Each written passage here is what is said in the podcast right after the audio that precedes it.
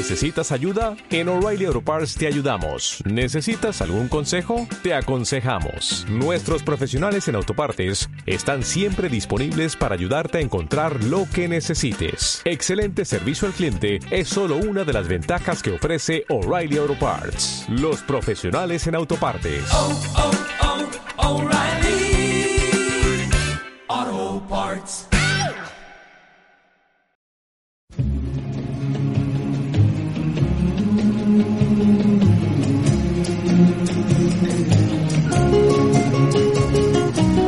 Saludos y bienvenidos a un nuevo programa de Educando Vidas, programa llevado a cabo en colaboración con Radio Inter Murcia y de la mano de nuestro querido doctor Jesús Javier García Jiménez, doctor en psicología, diplomado en enfermería y profesor de la Universidad de Murcia.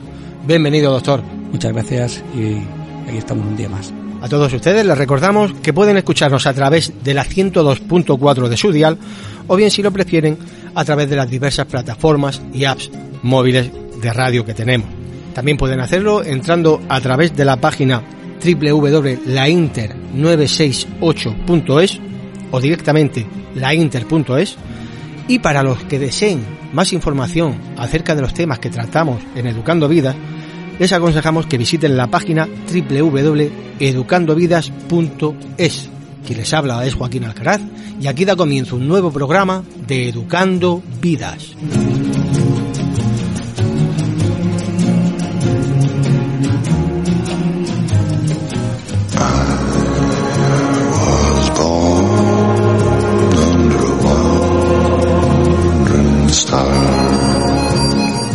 En el programa anterior, que ustedes pueden descargar si lo desean en ebooks, hablamos con el doctor Jesús acerca de la autoestima, que recordando rápidamente es la valoración que cada persona tiene de sí mismo, así como de la influencia que tiene a lo largo de la vida en general y a lo largo también de la vida de nuestros hijos en particular, en su comportamiento, en su actitud.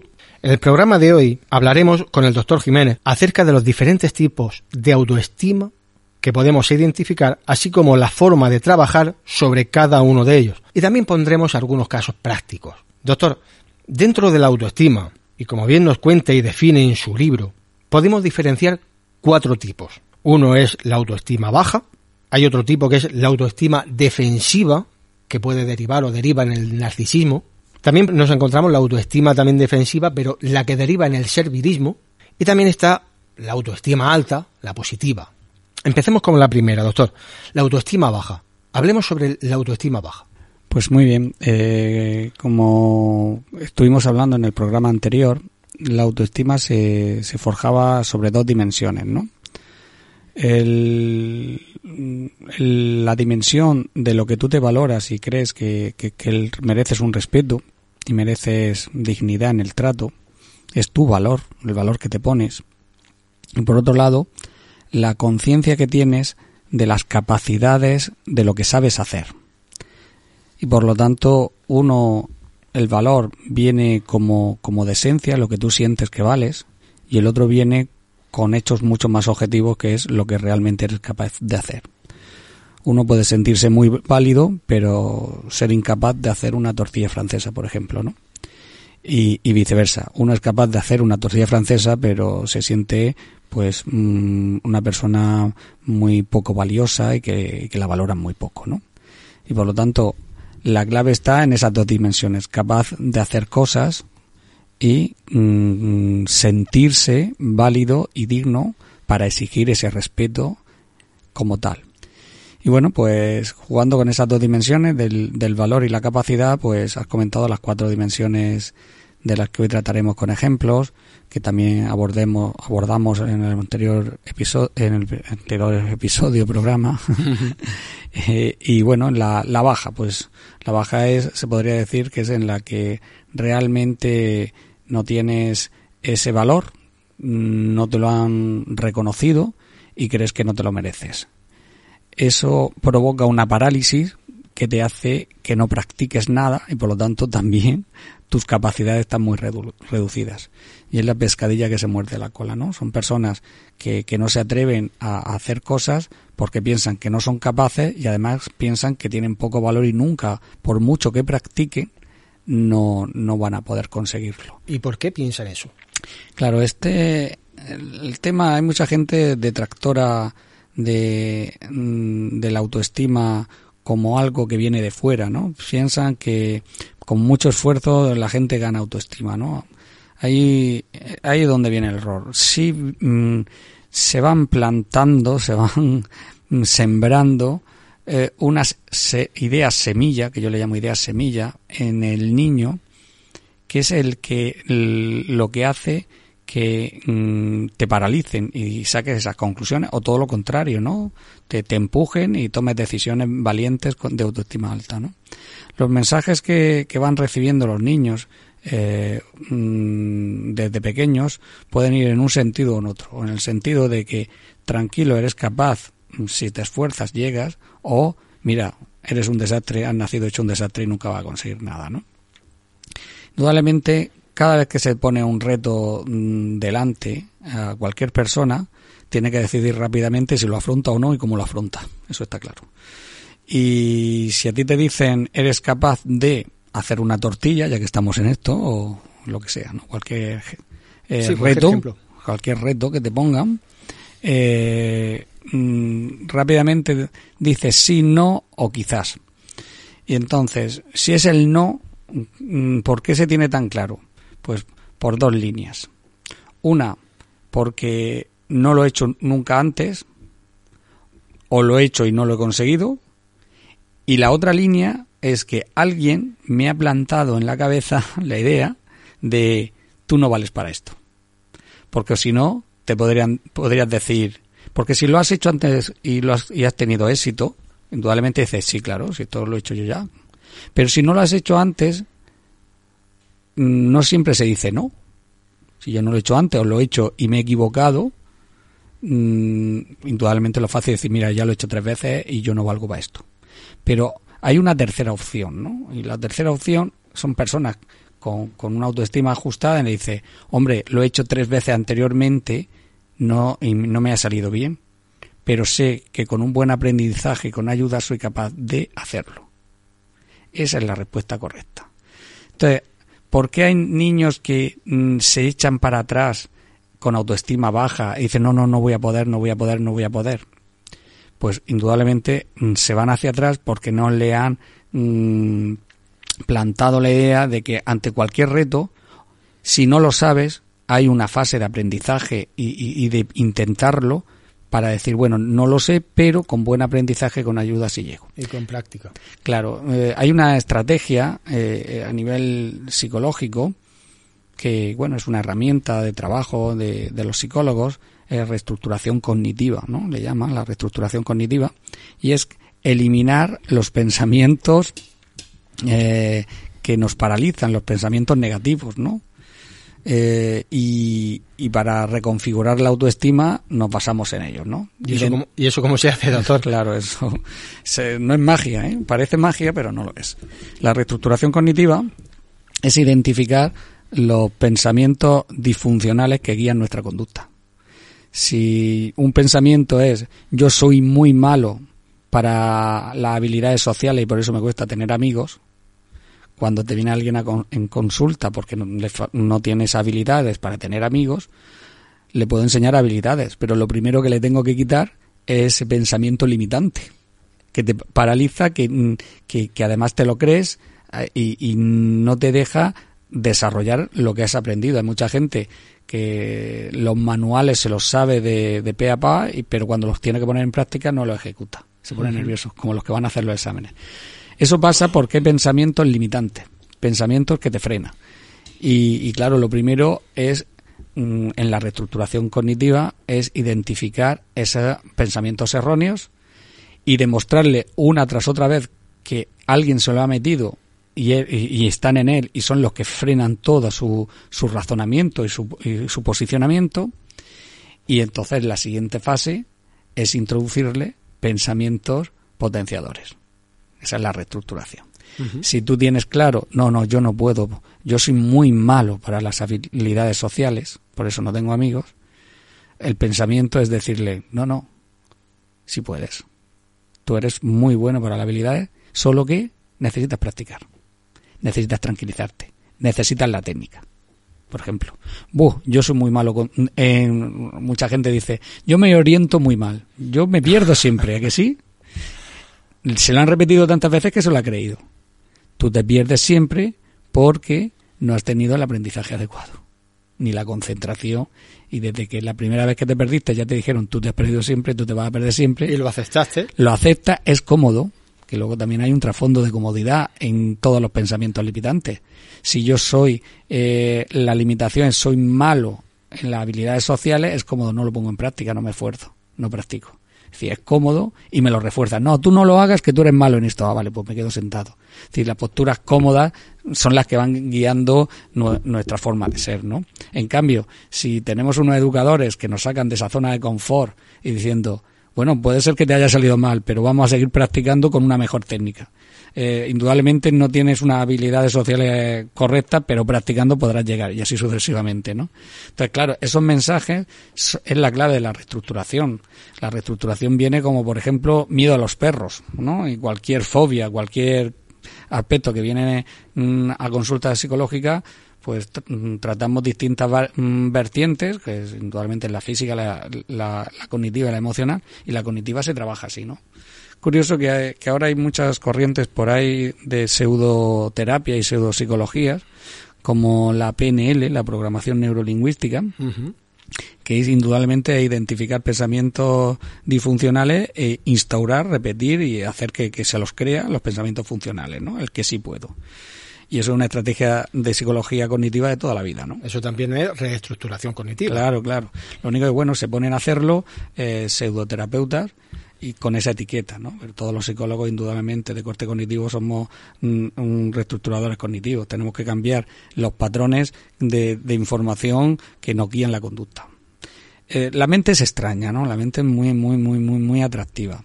Si tú ves un- una flor, puedes decir me gusta o no me gusta. Eh, mm, el de al lado puede decir lo mismo, ¿no? Imagínate dos personas que ven una maceta, una flor, una rosa, y uno dice, qué flor más bonita, y el otro dice, "Mm, mm, odio las flores, no me gusta esa flor. Con el mismo dato objetivo, que es una flor roja o verde o lo que sea, pues eh, cada uno saca una conclusión distinta. ¿Por qué sacan esa conclusión? Porque cada uno es diferente. Qué pasa en la cabeza de cada uno para ser diferente. Es decir, ¿por qué toma, si te dicen, oye, hay que hacer una tortilla de patatas, y uno dice, venga, la hago, y otro dice, yo, yo no, imposible, yo no la hago. ¿Qué ha pasado en esa cabeza para tomar esas dos decisiones? Pues hay un bagaje de experiencias previas, con la tortilla, con las rosas, con los perros, con lo que le propongan, ¿no? De aprendizaje. de aprendizaje, experiencias previas de éxito o de fracaso, pero luego hay una actitud de disposición al aprendizaje o de parálisis al aprendizaje. Tú tranquilo, todo no te tiene que salir bien, pero si eres capaz de aprenderlo todo. O tú ni lo intentes que eres muy torpe. Entonces, esa actitud hacia el aprendizaje, hacia la acción, viene por ideas que se te meten en la cabeza, que son esquemas mentales, que te impregnan cualquier acción.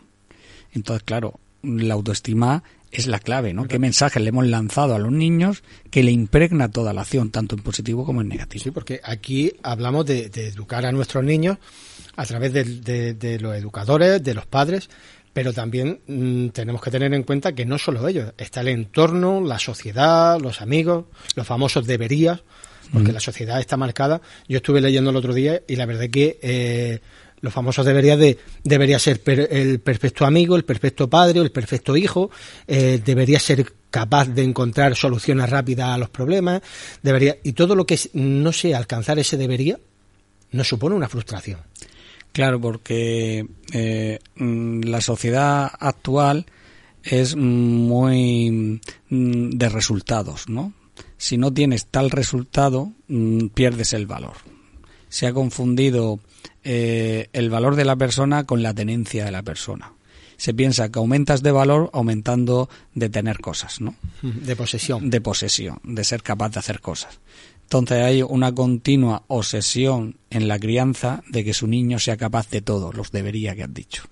Porque si no eres capaz, no vale. Eres en función de lo que tienes, ¿no? Se dice eso. Y esos mensajes que no han repetido, pues eh, es, el, es el error. Tú eres, aunque no hagas nada, ya existes. Y tienes, mm, lo mismo, tienes el derecho de que te traten bien y ser digno aunque no hagas. Indudablemente, si no haces, pues vas a tener un estilo de vida distinto a- al que al que hace. Eso está claro. Estamos en una sociedad actual que si no hace, pues tiene otro estilo de vida. Pero tú puedes decidir tener otro estilo de vida y punto. Y ti- tiene el mismo valor, ¿no? Bueno, pero podemos decidir una vez que ya hemos crecido y ya vamos teniendo cierta capacidad, pero cuando somos niños, Claro, ahí deciden los padres. Pero claro, tú un, un niño le puedes decir tú deberías tener sobresaliente o si no, no eres nada. Y tienes al hijo machacándose, intentando sacar todo 10, cuando es casi eso. Hay, hay niños con más facilidad que otros. Hay madres que le hacen borrar a, a sus hijos los deberes hasta que la letra no está perfecta, redondita. Y hay niños que tienen más dificultad. Hay, hay, hay padres que a las 12 de la noche están terminándole los deberes al hijo porque tú no puedes ir sin los deberes, lo está haciendo el padre. Porque tú tienes que ser perfecto. Pues si tu hijo no ha hecho los deberes por la tarde, el día siguiente tendrá un negativo, suspenderá y aprenderá de las consecuencias. y pasará la vergüenza en clase de aceptar su fallo. Entenderá que papá te ayuda, pero papá te protege hasta un límite. Hay cosas que tienes que aprender de tu experiencia. Ahí es donde yo me refería el otro día cuando hablábamos de que hay que ser realista. Hay que, eh, yo pienso que los padres debemos de ajustarnos a la realidad, no llenar con, falsa- con falsas expectativas y con ayudas que no son tales, porque perjudican más que ayudan. Claro, pero aquí mm, eh, hay mm, indudablemente los padres que tienen un tipo de autoestima eh, mm, influyen a sus hijos en el mismo tipo. Indudablemente los padres que se guían por autoestima, que tienen la autoestima baja, lo ven todo negro, no pueden, no saben, no se merecen. Va a ser difícil que lancen mensajes positivos a los hijos indudablemente porque no se va a adecuar el mensaje que lanza a la acción que, que tienen los padres. Porque mm, la inmensa mayoría de mensajes educativos se, se lanzan con la acción y se aprenden por imitación, ya lo hemos dicho. Un padre tiene que hablar poco y hacer mucho. Entonces, un padre con mm, que refleja en su conducta la autoestima baja, pues indudablemente los hijos no se lo van a creer que le diga, venga, eres un campeón, yo no puedo, pero tú sí. Claro, en ese tono, eh, pues es una desgracia para un hijo. Es una desgracia para un hijo tener un padre con, con unos padres con autoestima baja. Casi estás condenando a, a- a tu hijo a, a repetir tu historia. Claro, porque no lo va a entender tú si puedes, pero yo ya sabes que no valgo para nada. Claro, en, en esa línea, nos- si nos vamos al otro tipo de, mm, de autoestima, que es el servilismo, los debería, ¿no? En el que tú no eres nada si no eres perfecto, ¿no? A lo que te has referido, hay padres muy autoexigentes con ellos mismos, ¿no? Padres que no paran de exigirse a sí mismos. Tú, un padre que se exige a sí mismo la perfección, es imposible que le diga al hijo, tú tranquilo, te has esforzado, está bien, llega hasta donde puedas. ¿no? Si yo estoy dejándome aquí la vida, por no decir otra parte del cuerpo, por terminar y ser perfecto, ¿cómo no le voy a pedir a mi hijo que borre y haga la letra más redondita, ¿no? Está claro. Eh, entramos en que educamos en función de lo que somos. Los hijos son un espejo nuestro y, le trasladamos lo que somos. Eh, sería aconsejable decirle a los padres que, que dejemos o abandonemos la idea de deberían hacerlo todo bien a simplemente que se esfuercen en hacerlo lo mejor que puedan. Indudablemente, el, este, el, tema educativo de los hijos es toda una revisión de cómo somos los padres, ¿no? Cómo soy en la acción y en lo que pienso y en lo que siento. Y en la autoestima no va a ser menos, ¿no? Es una revisión de qué autoestima yo tengo. Y porque el- según cómo yo gestione los retos, es decir, con una autoestima alta o baja, pues así se lo voy a estar mostrando a mis hijos, ¿no? Y, y bueno, mm, una vez que ya hemos revisado de cómo soy, posiblemente los padres tengamos que cambiar y, esforzarnos para subir nuestra autoestima, ¿no? Si están aprendiendo nuestros hijos de, nosotros por imitación, pues mejor que, imiten a un padre con la autoestima alta. Y, esto es uno de los aspectos clave en la educación, ¿no? Es decir, bueno, un, un educador o un padre con la autoestima baja puede transmitir autoestima alta? Ya te digo yo que no. Y, y bueno, y, y ahí tenemos un problema, ¿no? Un problema serio. Entonces, ¿cómo un padre o un educador puede subir la autoestima? Ahí es donde voy. Esa es una pregunta. Esa, ¿Qué pautas podemos dar para educar mejor a nuestros hijos? Claro. Eh, lo primero yo creo que los padres tendrían que, mm, y todos los educadores, revisar qué nivel tienen ellos de autoestima y hacer lo que sea necesario para subírsela, para ganar en confianza y en esfuerzo. Entonces, un hijo tiene que ver al educador en el equilibrio de la autoestima positiva, en el que conoce sus capacidades y afronta lo que sabe hacer, conoce sus limitaciones para no meterse en líos, porque si no sé hacer me estoy, pero sobre todo está tranquilo y seguro en que sigue en el camino del esfuerzo y la progresión. Nuestra vida es camino no de la progresión, no el camino de llegar a lo máximo, sino de seguir progresando y disfrutando del camino. Y ese es el mensaje que siempre se le tiene que trasladar a los niños. Esfuérzate, trabaja y llega a lo máximo que eres capaz de llegar. Pero lo máximo de tu capacidad, lo hemos dicho muchas veces. Pero para eso tiene que encontrar padres, educadores que también se siguen esforzando. Si la educación y el saber hacer cosas y el conocimiento no tiene, no tiene edad, ¿no? No se dice eso. Entonces, no tienes edad de, para, límite para seguir, aunque tengas 40, 50 años, 30, seguir aprendiendo y esforzándote en saber cosas, en ser mentes curiosas, creativas y, que siguen todavía pues, pues trabajando su mente. Ese es el mejor ejemplo para un hijo, ver cómo padres siguen estudiando, están trabajando en colectivos, son solidarios, eh, están incluidos en proyectos. No, no tiene la limitación de los 20 años. Llega a los 20 años, tengo la carrera universitaria y aquí me he parado. Padres valientes que siguen eh, mm, provocándose y siguen eh, creciendo como personas es la mejor educación que le puede dar un hijo.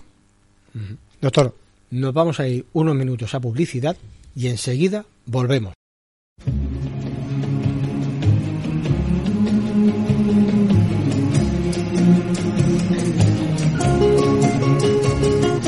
Bienvenidos de nuevo a Educando Vidas con el doctor Jesús Javier García Jiménez, doctor en psicología y profesor de la Universidad de Murcia. Les recordamos, como antes, que pueden escucharnos sintonizando la 102.4 de su dial o bien, si lo prefieren, entrando a través de la página www.lainter968.es o directamente lainter.es. Doctor, antes de irnos a, publicidad, estábamos hablando de, de acerca de cómo eh, las pautas a seguir para subir la autoestima. Hay más pautas, evidentemente, pa- para hacerlo, pero ahora en el espacio este de publicidad, como hemos hablado, hay un aspecto que es muy importante y es cómo subimos la autoestima de los padres para que puedan subir la autoestima de los hijos. Pues yo creo que subir la autoestima, pues como todo, comprándola, comprándola en el supermercado, una buena, Sí, porque como, como hemos hablado, claro, el niño tiene a los padres, pero los padres no van a ir a casa de los abuelos a decirle, oye, eh, necesito una inyección de autoestima. De autoestima, ¿no? Esta es una pregunta que, que nos pasa mucho a los, los que nos dedicamos a esta profesión, porque claro, cuando vienen con problemas los niños, nos dedicamos a explorar cómo son los padres, ¿no? Y muchos padres dicen, bueno, no, el problema es de mi hijo, usted no me haga preguntas de mi vida. y, y se ven un poco violentados cuando me intereso por cómo son ellos, ¿no? Hasta que le hago ver, como hemos comentado antes, que, que indudablemente los hijos son reflejos de los padres y más eh, en, en el concepto de autoestima, ¿no? El cómo afronta Es que la importancia es alta. cómo afrontas los retos, si lo afrontas con seguridad y determinación y con ganas de aprendizaje o lo afrontas con parálisis y miedos, ¿no? Entonces, claro, eh, hay mucha literatura sobre autoestima, libros de autoestima, libros de autoayuda, y yo siempre gasto la misma broma, ¿no? Eh, la misma, si te compraras 50 libros de autoestima, te fuera a lo alto de la montaña y te aislaras allí leyéndote los libros y te los aprendieras de memoria, ¿Piensas que bajarías dos meses después eh, con una autoestima muy alta?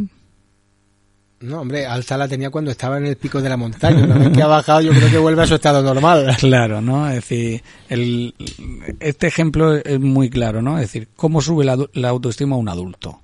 Si lo tenemos claro como la sube un niño, podemos entender cómo la sube un adulto. Un niño hemos dicho que la sube recibiendo los mensajes adecuados de sus educadores. Mensajes que le dan seguridad, le dan confianza y le ajustan las expectativas a la realidad. No son, mm, como hemos dicho, del narcisismo, ese nivel de sobrevaloración, no hagas nada que tú lo vas a conseguir todo sin esfuerzo, ¿no? Entonces, ajustar la realidad, mm, dándole la seguridad y dándole un método de, de aprendizaje es como se ajusta la autoestima de un niño. Y se lo hacen sus educadores, sus personas de máxima confianza Sus padres. padres, profesores, ¿no? Personas de máxima confianza. Un adulto lo consigue de la misma manera. Punto primero, necesita personas de máxima confianza, que él los confíe en ellos y los valore. Estilo profesores, estilo figuras que tú digas, este me da valor, este te garantía, ¿no? Y segundo, cuando tiene identificadas estas personas que él las valora como positivas, se tiene que acercar a ellas. Ellas no van a venir a ti. Tienes que provocar el encuentro. Y cuando llegas a esas personas, esas personas valiosas que te quieren, que te aprecian, te van a dar esa tranquilidad, esa seguridad, te van a ajustar tu realidad y te van a decir, adelante, que te ayudo, que estoy contigo. Claro, el adulto mm, va perdiendo continuamente ese tipo de figuras conforme se va, creciendo. Cuando llega ya a los 20 años, incluso antes, tus padres para ti no son válidos por el- la simple rebeldía adolescente, ¿no? Luego posiblemente más adelante sí, pero de momento ya no- no son los padres, de momento no son los profesores. Si dejas de estudiar, mm, esas figuras que pueden aparecer por la universidad también desaparecen. Terminas en el trabajo con compañeros que son iguales que tú y no los valoras como alguien digno. Puede aparecer un jefe, un encargado, que también podría ser, puede aparecer un hermano mayor, pero cada vez hay menos. Y por lo tanto, terminas en una, entre comillas, ¿eh? mediocridad de relaciones de iguales. No encuentras esa persona superior que te mira a los ojos y te dice, tranquilo, aquí estoy yo, tú vales, ajusta esto que lo estás haciendo mal, pero si ajustas en esto, seguro que lo consigues.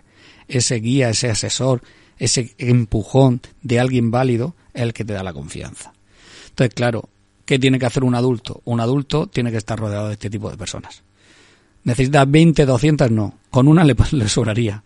¿Tendría que verla todos los días? No. Con verla una vez cada X tiempo para que le vuelva a dar tranquilidad, le ajuste su realidad y, le confirme su progreso, le sobraría.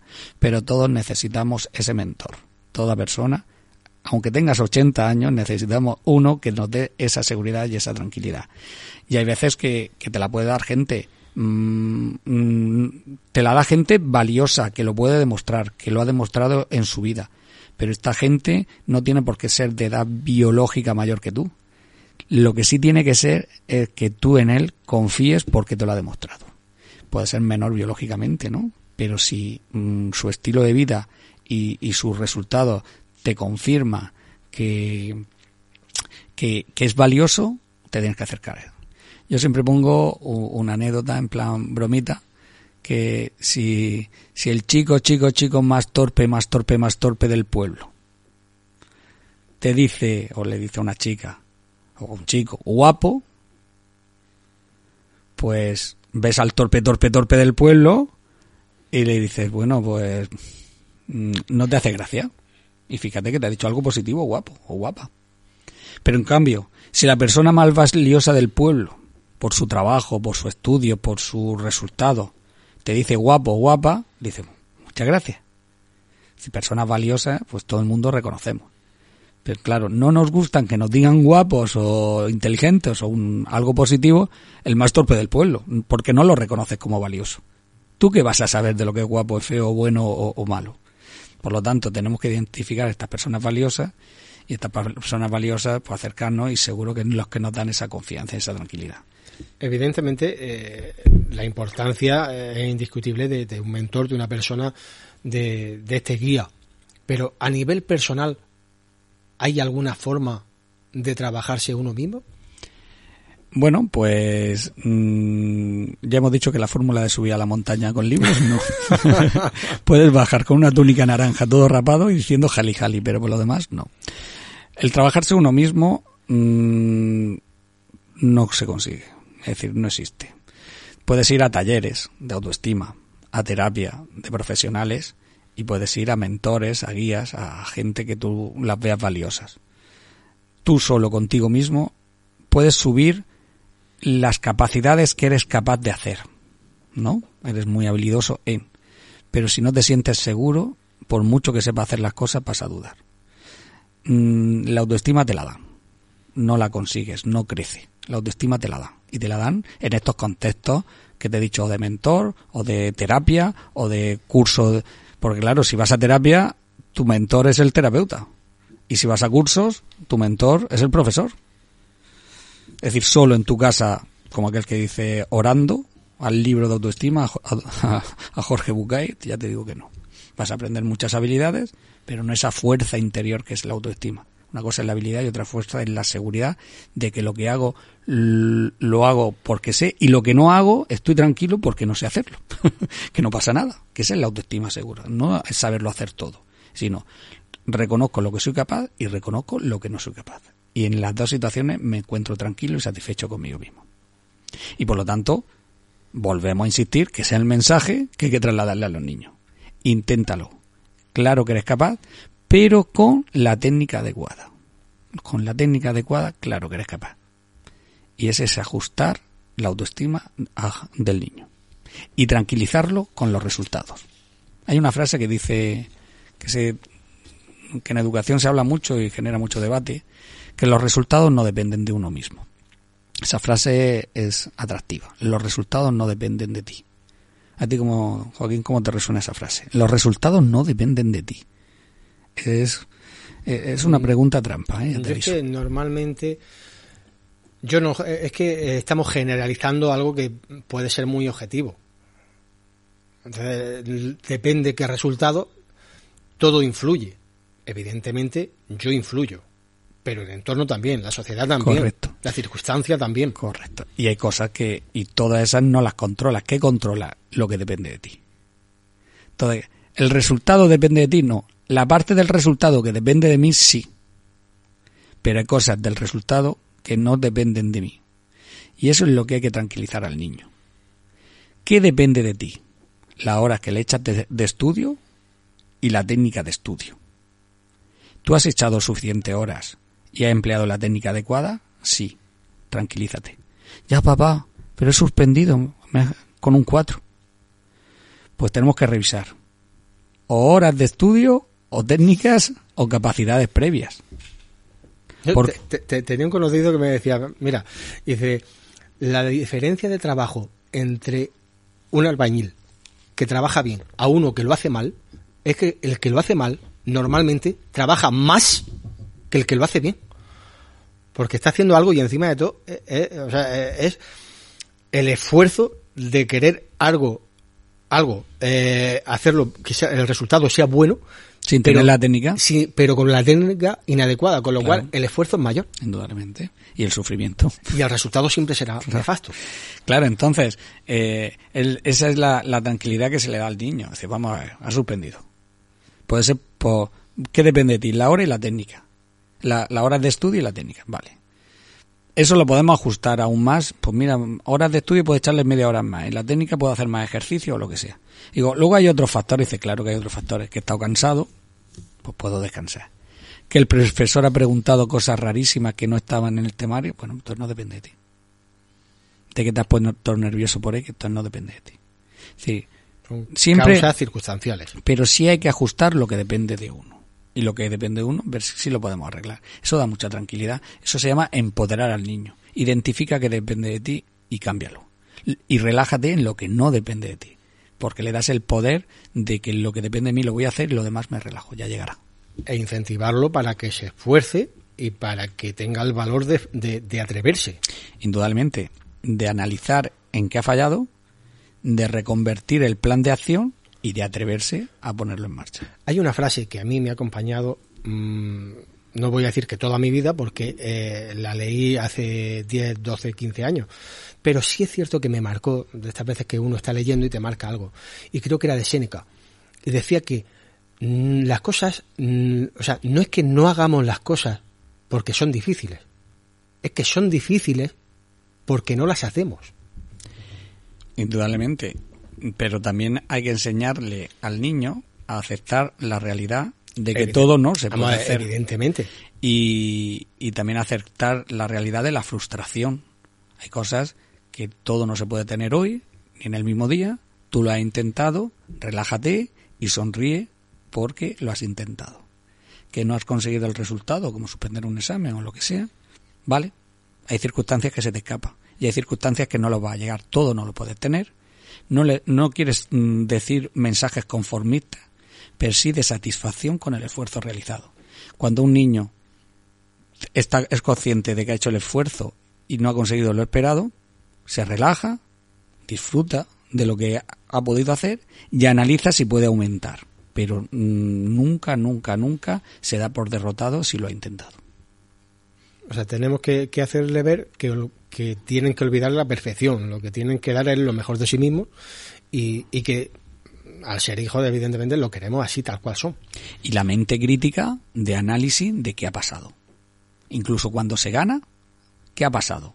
¿Para qué? Para fijar la estrategia que ha sido la correcta. Es importante que los padres separemos lo que son los actos en sí de la persona. Bueno, los padres, los terapeutas y cualquier educador, ¿no? Es decir, la persona va por un sitio y la conducta va por otro. Es que no, es- no- no es fácil, ¿eh? No, no, no, no, no. No, no porque mm, no han enseñado mm, que haces lo, lo que eres y no haces lo que eres. Mm, ¿Por qué he hecho una cosa?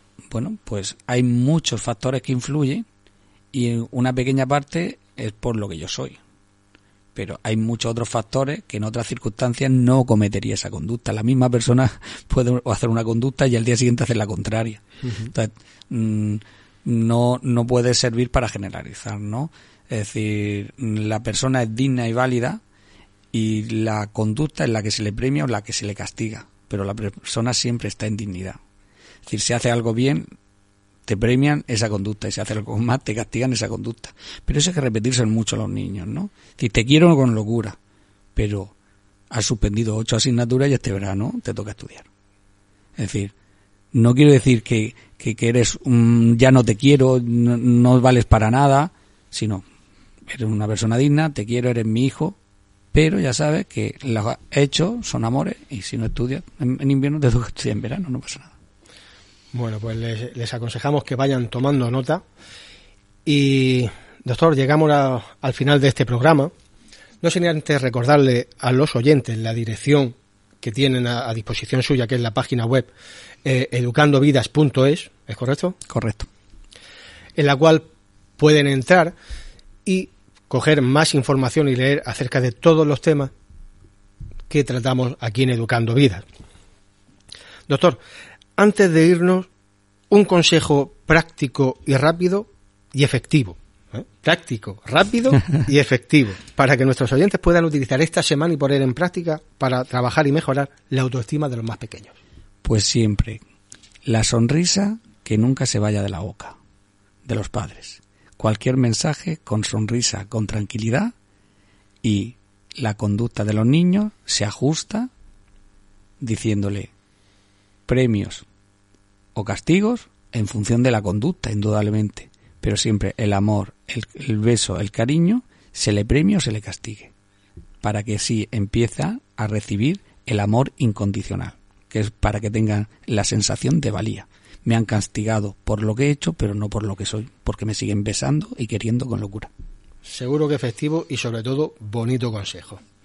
Gracias doctor y gracias a todos ustedes también por estar ahí y escucharnos. Hoy nos vamos a despedir recordando las palabras de Leonard Roosevelt, cuando nos invitaba a recordar que no solo tenemos el derecho de ser individuos, sino que también tenemos la obligación de serlo. A lo que también podríamos añadir la misma obligación para con nuestros hijos. Así que ya saben, disfrutemos de nuestro derecho y comprometámonos con nuestra obligación. Y nosotros les esperamos aquí en el siguiente programa en la Inter. When I get to heaven, tie me to a tree, or I'll begin to roam, and soon you know where I will be. I was born under a wandering star, a wandering, wandering star.